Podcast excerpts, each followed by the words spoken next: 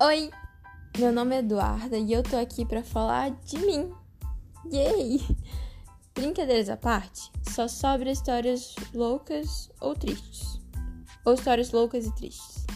Então, melhor deixar um pouco de comédia misturado com autoajuda e vendo o que vai dar. Duas vezes por semana, aqui no Escute Se Quiser, vai ter essa minha vozinha falando sobre alguma coisa que eu decidi e você decide se você quer ouvir, beleza? Pode ser um tutorial, uma historinha, 15 minutos não falando nada com nada, mas é isso. Eu espero te ver por aqui. Tchau!